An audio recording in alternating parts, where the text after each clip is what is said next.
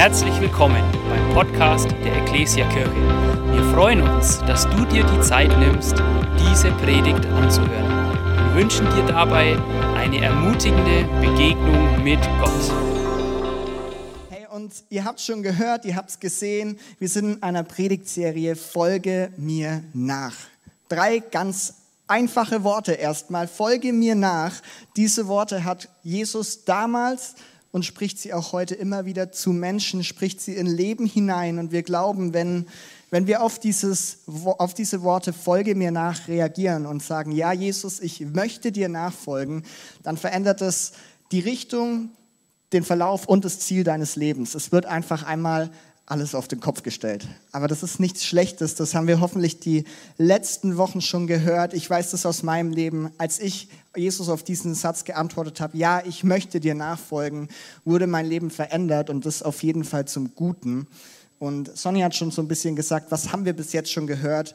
Benny hat vor zwei Wochen hier gestartet mit dieser Bibelstelle, die wir auch im Video gesehen haben. Was bedeutet Nachfolge eigentlich? Und da kommen so Worte wie sich selbst verleugnen, dein Kreuz auf dich nehmen und Jesus nachfolgen. Das sind drei Kennzeichen, die uns ausmachen sollen. Letzte Woche haben wir über ähm, das Thema Jesus nachahmen, nachmachen gesprochen. Es wurde ganz praktisch. Und heute gehen wir weiter. Es geht um eine weitere Facette von dem Thema Nachfolge. Es geht ein bisschen aber in eine andere Richtung und ich habe mir gedacht, wir starten mal anders rein heute Morgen. Und zwar, ich habe an eine Sache sofort denken müssen bei diesem Thema, die ich bis jetzt nie wirklich gut konnte. Gibt es irgendjemand, der hier gut in Zungenbrechern ist?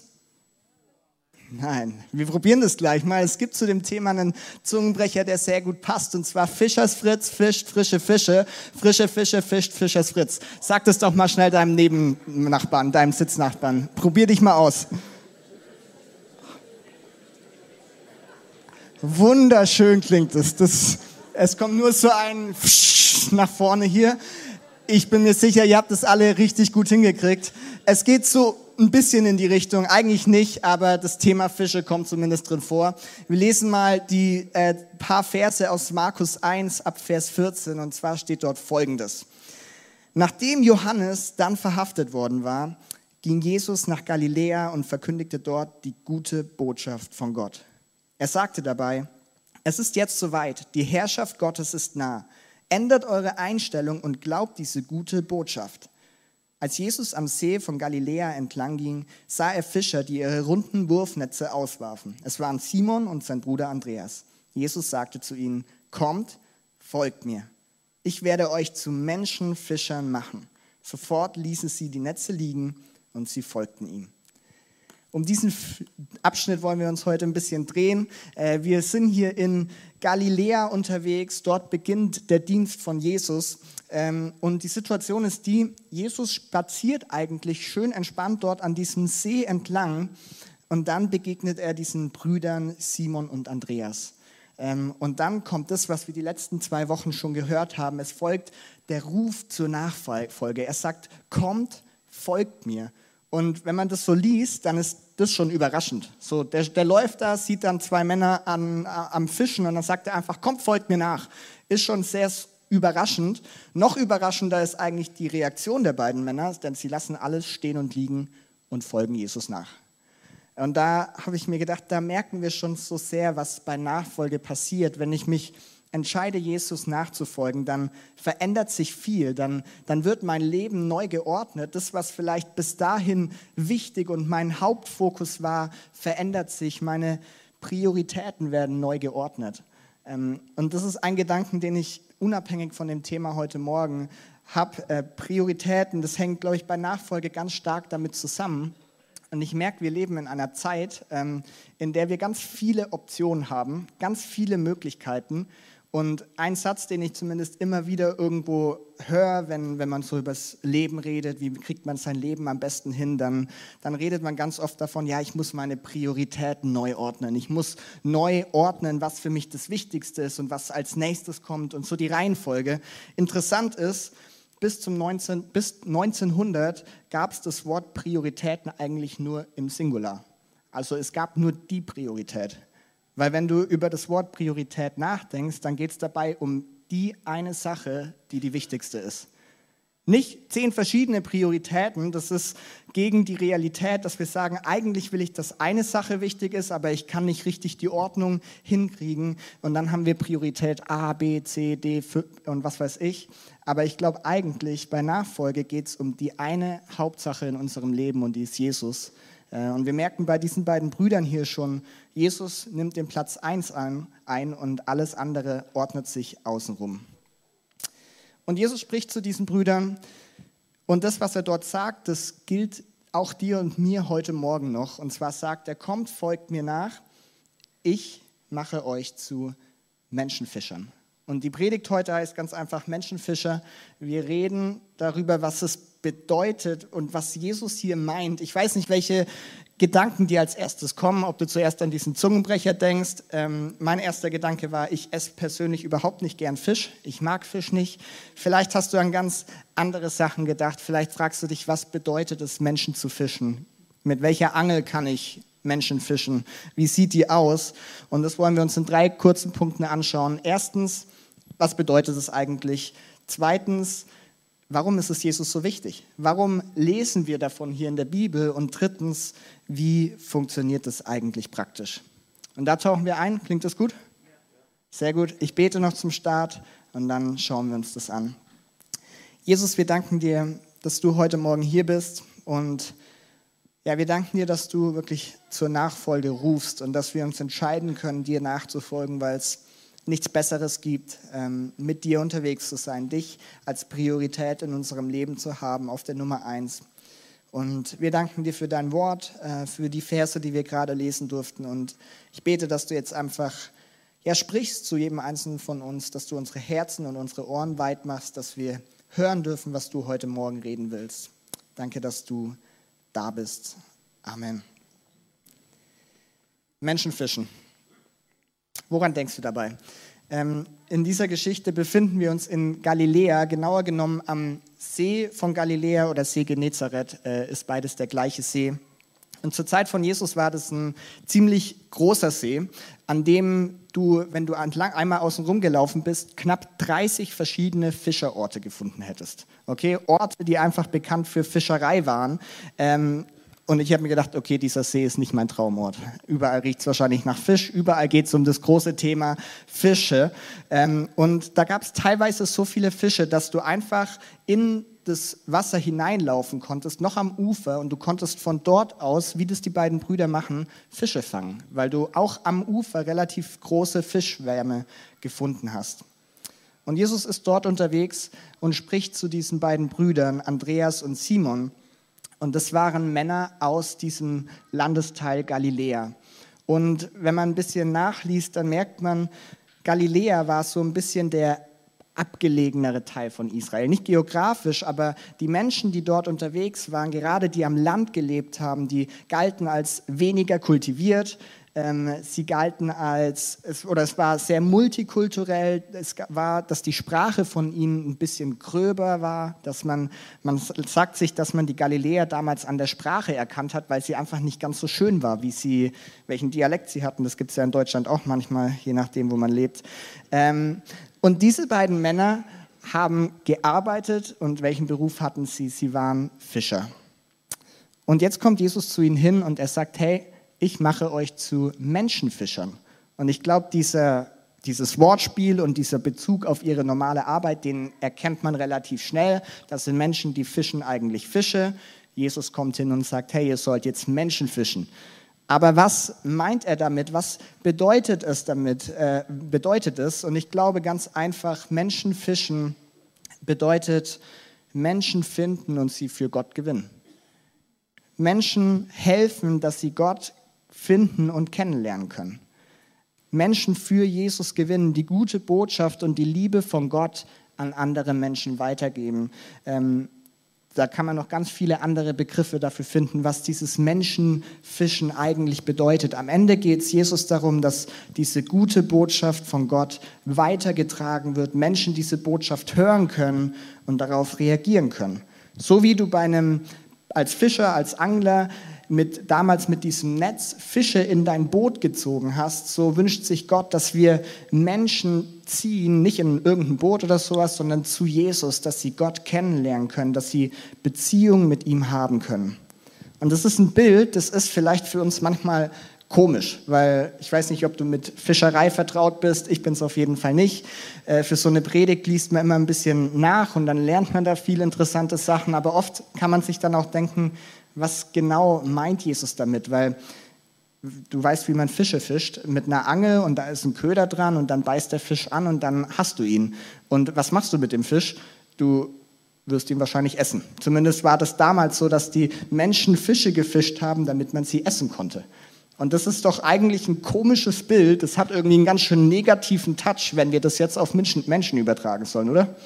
Ähm, zumindest habe ich mir das so gedacht. Ähm, aber diesen negativen Touch will Jesus überhaupt nicht weitergeben.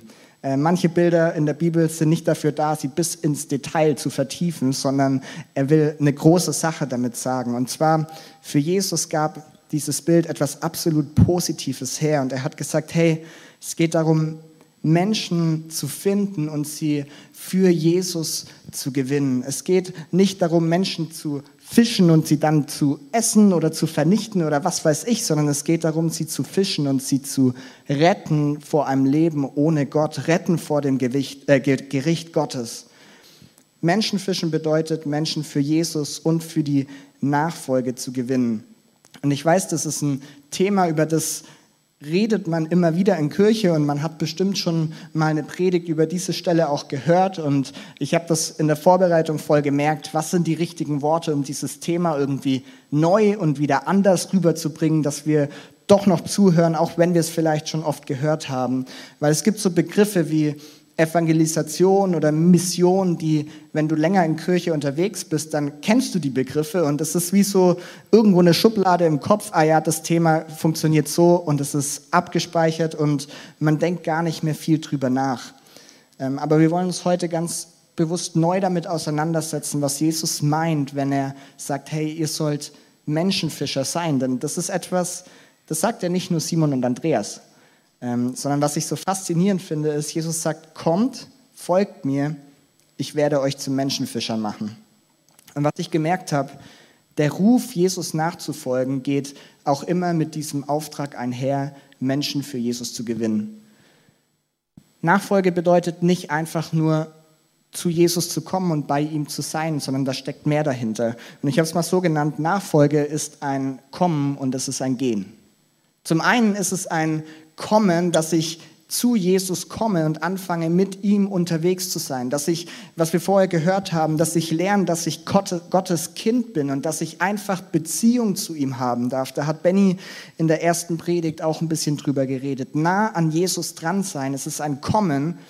Aber immer, wenn ich anfange, Jesus nachzufolgen, dann wird es auch wieder ein Gehen. Jesus wird dich auch wieder losschicken. Jesus sagt, hey, sei nicht nur bei mir und behütet bei deinem Vater, sondern ich möchte dich auch schicken zu den Menschen, die mich noch nicht kennen. Und ich möchte dich als jemanden gebrauchen, der Menschen fischt. Ich möchte dich als jemanden gebrauchen, der, der die Botschaft von Gott und von seiner Liebe weitergibt. Es ist ein Kommen zu Jesus, aber auch immer ein Gehen.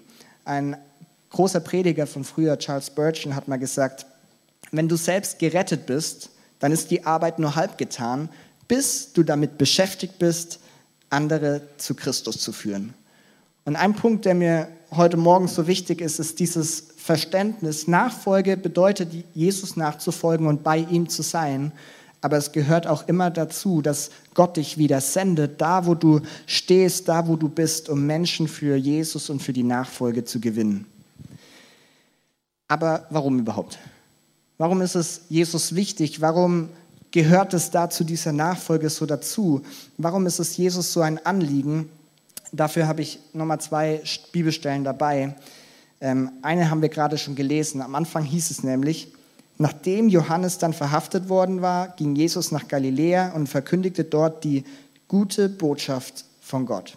Er sagte dabei, es ist jetzt soweit. Die Herrschaft Gottes ist nah ändert eure Einstellung und glaubt diese gute Botschaft.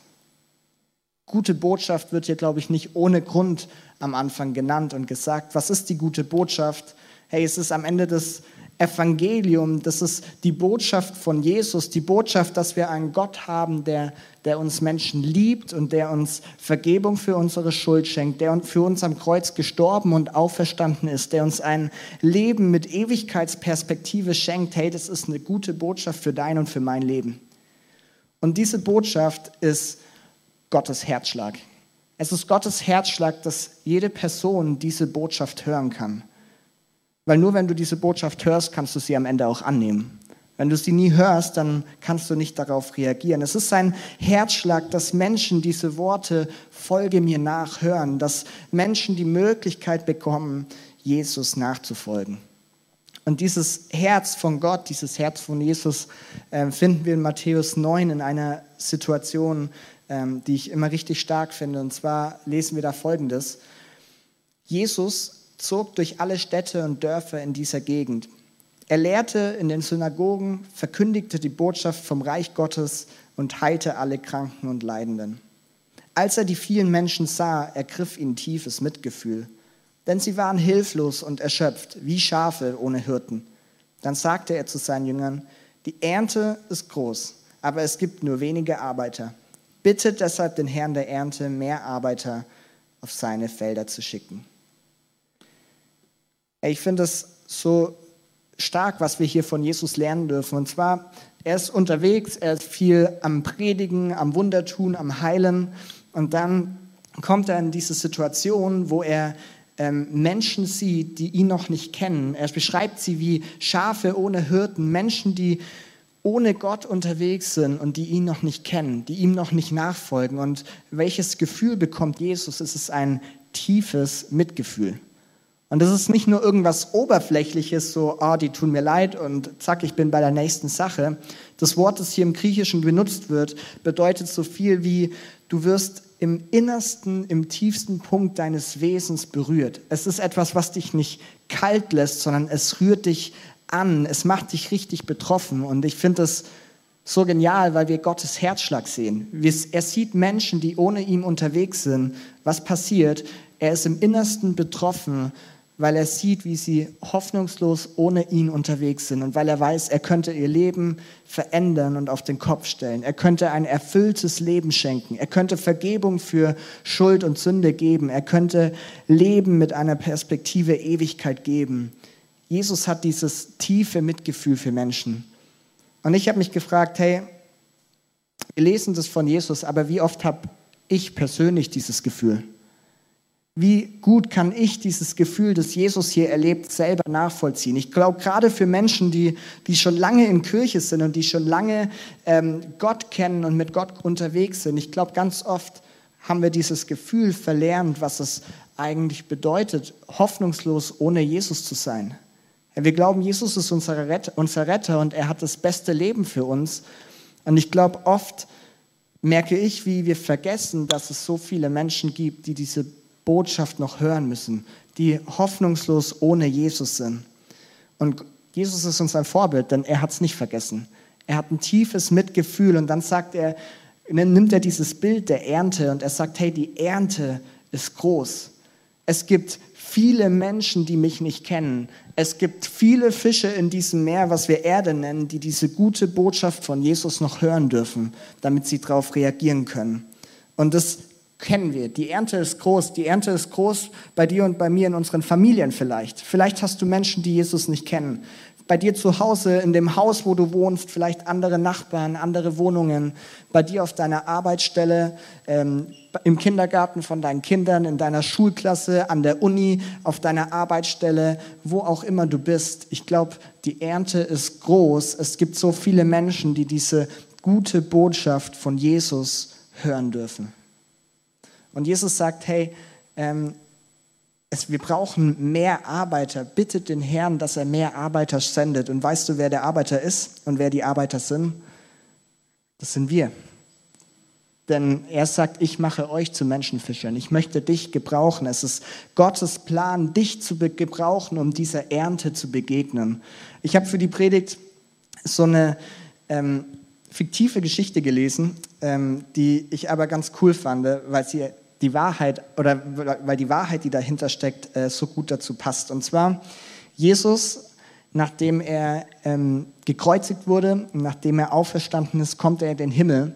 In dieser Geschichte wird es so dargestellt, Jesus kommt dann in den Himmel, äh, die ganzen Engel sind da und sie sehen, wie er kommt, sie bestaunen ihn, sie sehen die Wunden in seinen Händen und denken über das nach, was Jesus in seinen über 30 Jahren hier auf dieser Erde getan hat. Und sie bestaunen ihn. Und irgendwann kommt der Engel Gabriel und er ist mutig und er traut sich was zu sagen und er kommt zu Jesus und sagt, Meister, du hast schrecklich auf dieser Erde gelitten. Wir haben gesehen und verfolgt, was du alles auf dich genommen hast. Verstehen die Menschen eigentlich, warum du das getan hast? Verstehen sie den Ausmaß deines Leidens und können sie es wertschätzen? Und Jesus sagt, nein, noch nicht.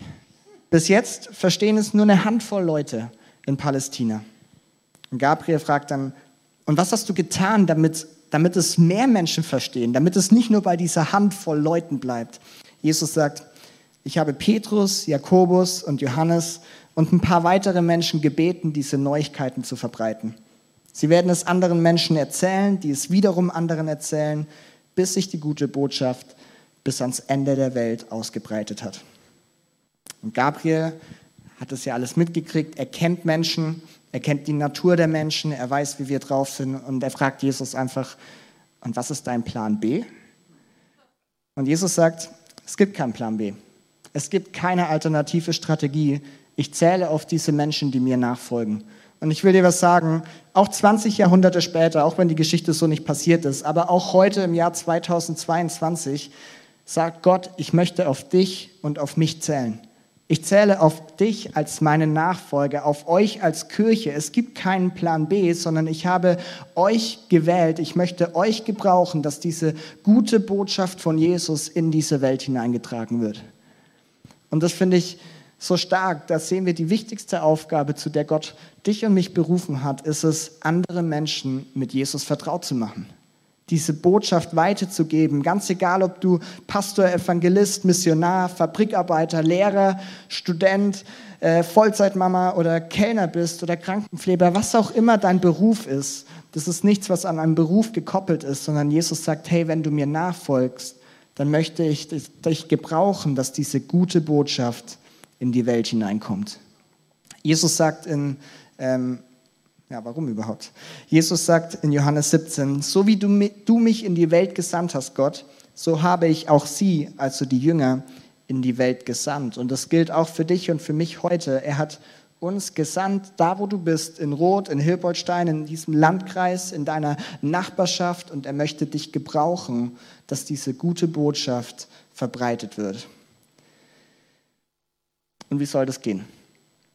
Ich glaube, dass wir diesen Part das Herz Gottes kennen. Wenn du deine Bibel manchmal liest, dann wirst du das irgendwo bestimmt schon mal gelesen haben.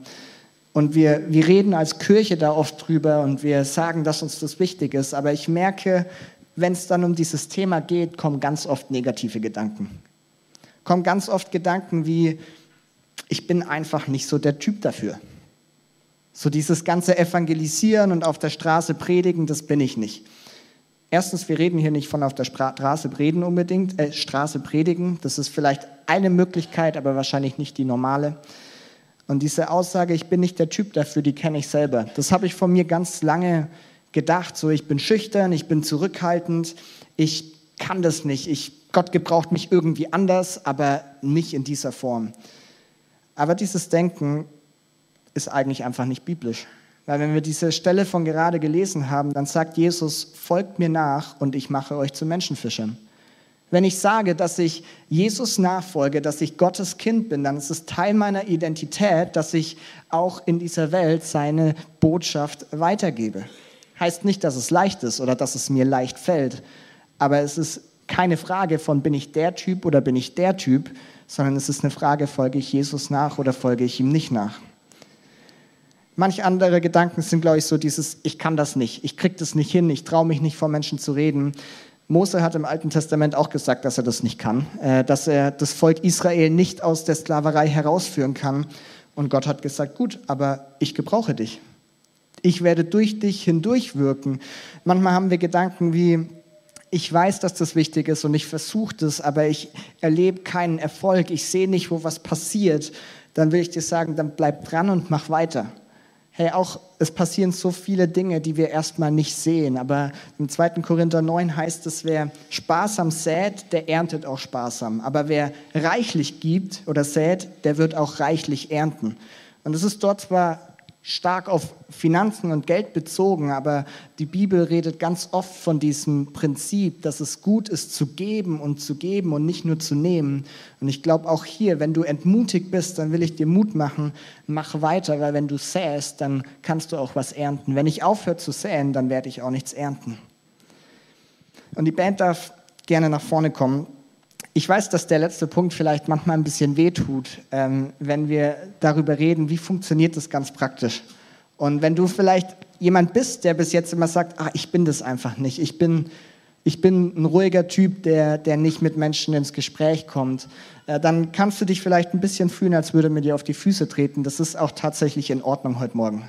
Das ist nicht böse gemeint, sondern in Liebe, weil ich glaube, dafür hat Gott uns berufen und dafür möchte er uns gebrauchen. Was ich gemerkt habe in diesen Versen, die wir vorher gelesen haben, sind zwei Sachen, die mir Mut machen. Die mir Mut machen als jemand, der auch zurückhaltend ist, der auch Angst hat, mit Menschen ins Gespräch zu kommen, weil man schnell Gedanken bekommt, oh, was denken Menschen über mich? Äh, was ist, wenn ich was Falsches sage? Was ist, wenn ich nicht die richtigen Antworten parat habe? Ja, diese Gedanken, die kennen wir wahrscheinlich und die sind in Ordnung. Aber eine Sache, die ich sehe, ist, Jesus sagt zuerst, kommt, folgt mir nach und dann kommt dieser Part danach. Und das habe ich schon gesagt, es ist Teil von Nachfolge, es gehört dazu. Und das Zweite, was aber so stark ist, was Jesus sagt, ist, ich werde euch zu Menschenfischer machen. Ich werde euch zu Menschenfischer machen. Wer ist in diesem Satz derjenige, der etwas tut? Es ist Jesus. Wir haben Schmetterlinge hier. Es ist Jesus, Augen wieder nach vorne. Jesus ist derjenige, der hier etwas tut. Ich werde euch zu Menschenfischer machen. Jesus sagt nicht, folgt mir nach und jetzt kümmert euch einfach darum, dass ihr in irgendeiner Form Menschenfischer werdet, bringt euch das selber bei und dann könnt ihr das, sondern Jesus sagt, hey, ich bin es, der dich gebrauchen will. Ich bin es, der in dir bewirkt, dass du ein Licht in deinem Umfeld sein kannst. Wir haben von Simon und Andreas gehört. Und ich habe vorher erzählt, Simon und Andreas kamen aus Galiläa. Galiläa war der Ort, wo die waren, die nicht die High Society von Israel gebildet haben. Das waren die, die in der Sprache aufgefallen sind, weil sie so eine grobe, ungehobelte Sprache hatten. Diejenigen, die weniger kultiviert waren. Und wenn du damals zu jemandem gesagt hättest, hey, dieser Petrus, der wird mal die Gemeinde von Jesus gründen und aufbauen, dann hätte man dir wahrscheinlich gesagt, wie soll das sein? Petrus ist ein Mann, Simon ist ein Mann, der aus Galiläa kommt. Man kann doch nicht aus einem Menschen, der aus Galiläa kommt, plötzlich einen Kirchengründer machen. Funktioniert doch nicht. Und wenn wir das aus eigener Kraft heraus probieren würden, dann funktioniert es auch nicht. Wir sind hier mehr Generationen. Wenn wir das aus eigener Macht heraus funktio probieren, funktioniert es nicht. Aber wenn Gott derjenige ist, der sagt, hey, ich möchte diesen Simon, ich möchte diesen Andreas, ich möchte Jakobus und Johannes, in denen wir zwei Verse später lesen, wenn ich wenn Jesus sagt, ich möchte sie gebrauchen, dass diese Botschaft von meiner Liebe und von meinem Reich weitergetragen wird, dann siehst du heute, was passiert, weil heute stehen wir hier, weil diese Menschen sich gebrauchen haben lassen, weil diese Menschen Menschenfischer wurden, nicht aus ihrer eigenen Kraft heraus, nicht weil sie einfach gesagt haben, das mache ich jetzt, sondern weil Jesus es wollte, weil er sie gebrauchen wollte. Und das ist, glaube ich, so wichtig, wenn, wenn, wenn wir darüber reden, hey, Teil von Nachfolge ist es, dass wir diesen Auftrag leben, dann ist das eine Sache, die, glaube ich, einfach aus der Nachfolge heraus entstehen soll. Wenn ich was haben die Jünger gemacht? Sie sind Jesus nachgefolgt.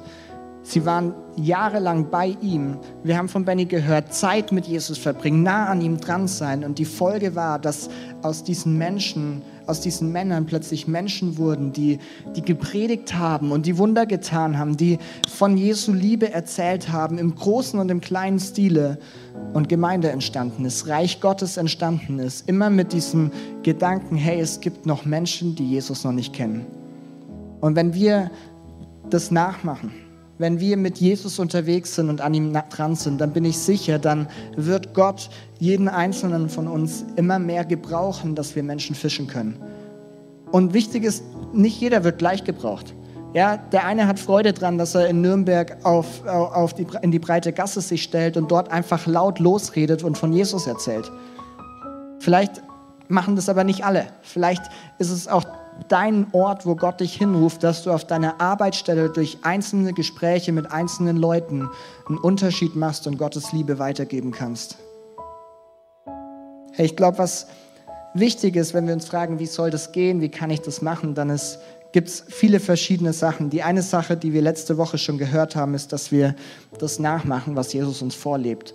Das hilft auf jeden Fall, um in dieser Welt einen Unterschied zu machen. Ich glaube, eine Sache, die genauso wichtig ist, wenn ich Fische fischen gehe, dann gehe ich nicht in meinen Swimmingpool, ich habe keinen Swimmingpool, äh, dann gehe ich aber auch nicht ins Hallenbad, wo es keine Fische gibt, sondern ich gehe dahin, wo Fische sind. Weil sonst kann ich sie nicht erreichen. Und ich glaube, das ist für dein und mein Leben wichtig. Ich habe mir diese Frage die letzten Jahre immer wieder gestellt, als ich hier so in Gemeinde reingekommen bin. Und mir war es so wichtig, ich brauche einen Ort. Ich mag euch alle, aber die meisten von euch kennen Jesus. Und mir war es so wichtig, einen Ort zu haben, wo Menschen sind, die Jesus noch nicht kennen. Weil wie soll ich Menschen fischen? Wie soll ich Licht für Jesus sein, wenn von mir um mich herum nur Menschen sind, die auch schon ihre Angel in der Hand haben und auch sagen, ja, lass fischen, aber das geht hier nicht. Sondern ich muss dort sein, wo Fische sind. Und ich glaube, wir dürfen mutig sein, Gottes Botschaft weiterzusagen. Natürlich in Taten und wie wir uns verhalten. Aber ich will heute, ich merke ganz oft sagen wir, hey, das geschieht in Worten, aber auch ganz viel einfach, wie wir leben. Das stimmt. Aber ich habe gemerkt, das ist manchmal auch so eine Bequemlichkeitssache, dass wir sagen, hey, Worte liegen mir nicht so, da muss ich zu mutig sein. Ich bin einfach nett und dadurch gebe ich Gottes Liebe weiter. Das funktioniert zum Teil auch so. Aber durch nur ein Lächeln wird eine Person nicht verstehen, dass es dann einen Gott gibt, der für sie am Kreuz gestorben ist funktioniert nicht, außer du hast ein besonderes Lächeln. Aber in der Regel muss man das sagen. Muss man sagen, dass ein Gott ist, der einen liebt. Und ich merke, da dürfen wir mutig sein als seine Nachfolger und wir dürfen mutig vorangehen. Ich merke, Menschen sind in unserer Zeit eigentlich viel offener, als wir manchmal denken. Hey, Menschen sind auf der Suche, Menschen sind auf der Suche nach einer Sache, die ihnen Sicherheit gibt und die ihnen Erfüllung schenkt. Und ich weiß, die einzige Sache, die das wirklich geben kann, ist Jesus Christus. Lukas 6 sagt, dass wovon das Herz voll ist, davon fließt unser Mund über. Ähm, und ich glaube, das stimmt und trotzdem brauchen wir da auch Mut dazu, dann am Ende den Mund aufzumachen. Und da dürfen wir mehr Gottesfurcht haben als Menschenfurcht. Ich stelle mir immer wieder die Frage, hey, was habe ich am Ende zu verlieren? Wenn ich jetzt ein Wort über Jesus verliere und jemand mich komisch anschaut, dann habe ich einen komischen Blick geerntet, aber nicht mehr. Ich habe trotzdem was gesät und Gottes Liebe weitergegeben. Und wir können gerne gemeinsam aufstehen. Menschenfischer, ein Teil, der zu diesem Ruf Folge mir nach dazugehört. Und ich will uns einfach neu Mut machen, da wo, ich, da, wo du in deinem Alltag stehst, diesen Auftrag, den Gott dir gibt, wenn du ihm nachfolgst, auch zu leben. Reinhard Bonke hat mal gesagt, dass, dass Kirche und das Reich Gottes kein Vergnügungsdampfer ist, wo du einfach nur viel Spaß hast, sondern es ist am Ende eigentlich ein Rettungsboot. Als Kirche sind wir ein Schiff, ein Boot, das nicht dafür da ist, dass wir uns Woche für Woche einfach bespaßen, sondern unser Ziel, unsere, unser Auftrag ist es, dass Menschen hierher kommen und gerettet werden können dass Menschen, für die Jesus so tiefes Mitgefühl empfindet, weil sie ihn noch nicht kennen, ihn annehmen können und auf diesen Ruf der Nachfolge reagieren können. Hey, wir wollen gleich eine gemeinsame Gebetszeit haben, äh, Lobpreiszeit haben, ähm, in der wir einfach zu, zu Jesus kommen. Und ich weiß nicht, wo du bei diesem Thema stehst, wenn du Jesus schon nachfolgst und merkst, hey, ich habe meine Kämpfe. Ich, ich habe immer das Gefühl dann, dass ich nicht der Typ dafür bin oder ich habe das Gefühl, ich kann das nicht oder ich habe keinen Erfolg oder ich weiß nicht was, dann will ich dich ermutigen, jetzt gleich in dieser Lobpreiszeit, dass du einfach zu Gott kommst und ihm diese Sachen hinlegst, dass du dafür betest, dass er dir vielleicht neue Türen auftut, dass er dir Mut schenkt, dass er dir das gibt, was du vielleicht gerade brauchst, um, um die gute Botschaft weiterzugeben. Vielleicht ist es auch einfach eine Entscheidung, die du heute Morgen für dich triffst und sagst, hey, ich möchte nicht so ein Vergnügungsdampfer sein, wo ich einfach nur zu Gott komme und es geht nur um mich, sondern ich möchte an dieser großen Mission, die Gott hat, teilnehmen und helfen, dass Menschen die gute Botschaft von Jesus hören können. Und das kannst du gleich in der Lobpreiszeit machen. Ich möchte eine einzige Frage am Ende stellen und dafür können wir unsere Augen gerne schließen. Und zwar reden wir über Folge mir nach und dass es dazugehört, wenn ich Jesus nachfolge, auch Jesus zu bezeugen und weiterzugeben. Vielleicht bist du heute Morgen aber hier, dass du auf diesen Ruf, Jesus nachzufolgen, noch nie reagiert hast. Dass du das vielleicht hier schon mal gehört hast, äh, vielleicht warst, bist du schon öfter hier gewesen, vielleicht hast du deine Bibel gelesen oder vielleicht hast du heute das erste Mal gehört, dass Jesus dazu auffordert, dass wir ihm nachfolgen. Hey, ich will dir sagen, das Leben mit Jesus ähm, ist voller Segen für dich und das schenkt dir echte Erfüllung. Es schenkt dir eine Perspektive für dein Leben, die du bis jetzt nicht hast und es schenkt dir Vergebung für all deine Fehler und all deine Schuld, die du in deinem Leben hast. Dafür ist Jesus ans Kreuz gegangen und gestorben, damit er all die Schuld, die wir auf uns geladen haben, uns abnehmen kann. Und wenn du heute Morgen hier bist und du sagst, hey, ich habe Jesus noch nicht zum Herrn in meinem Leben gemacht, ich bin noch getrennt von diesem Gott, weil ich noch keine Beziehung zu ihm habe, dann will ich dir jetzt einfach die Möglichkeit geben, dass du darauf reagieren kannst. Wenn du heute Morgen hier bist und unsere Augen geschlossen sind, wenn du sagst, hey, ich möchte heute Morgen Jesus zum Herrn in meinem Leben machen, dann heb doch jetzt an deinem Platz deine Hand als aktives Zeichen zu sagen, ja Jesus, ich möchte dich kennenlernen. Ich möchte, dass du das Zentrum in meinem Leben bist. Ich möchte, dass du über den, die Richtung, über den Verlauf und das Ziel meines Lebens definierst. Es soll nicht mehr um mich gehen. Wenn du heute Morgen hier bist und du sagst, ja, das trifft auf mich zu, dann heb gerne deine Hand und ich möchte für dich beten. Jesus, wir danken dir für jede Hand, die hochgegangen ist und wir danken dir für jede Person, die heute Morgen hier ist oder auch im Livestream ist und vielleicht diese Entscheidung auch einfach nur im Herzen getroffen hat, dich zum Herrn im Leben zu machen, dich ins Zentrum zu rücken und ähm, dir nachzufolgen, Jesus. Danke, dass du zu uns kommst und uns fragst, ob wir dir nachfolgen wollen und dass wir darauf reagieren können, dass das die beste Entscheidung ist, die wir treffen können. Ich bete, dass du jede Person segnest, die diese Entscheidung gerade getroffen hat. Ich bete, dass sie dir ja, jetzt in dieser Gebets- und Lobpreiszeit gleich begegnen können, erleben, wie du redest und merken, dass du uns neu machst, dass du uns zu deinen Kindern machst, dass du uns eine neue Identität, neuen Wert schenkst, den nur du dir geben kannst, dass du ein Leben in Fülle schenkst, das uns diese Welt nie geben kann. Dafür danken wir dir und wir beten für jede Person, die diese Entscheidung getroffen hat. Und wir wollen jetzt einfach in die Zeit gehen, wo wir dir Lieder singen, zu dir kommen und ich lade dich ein, dass du echt sprichst. Ich bete, dass heute Morgen Entscheidungen festgemacht, werden für dich und deine gute Botschaft in dieser Welt unterwegs zu sein. Dass Entscheidungen festgemacht werden, dass wir in unserem Arbeitsumfeld, in unserer Nachbarschaft, in unseren Schulen, in den Unis, dass wir Menschenfischer sein wollen, indem wir Menschen von dir erzählen, mit Worten, mit Taten, mit unserem Leben. Komm, Jesus, rede du jetzt zu uns und wir wollen dir alle Ehre geben. Wir wollen dich ins Zentrum rücken, weil wir wissen, es geht alleine um dich.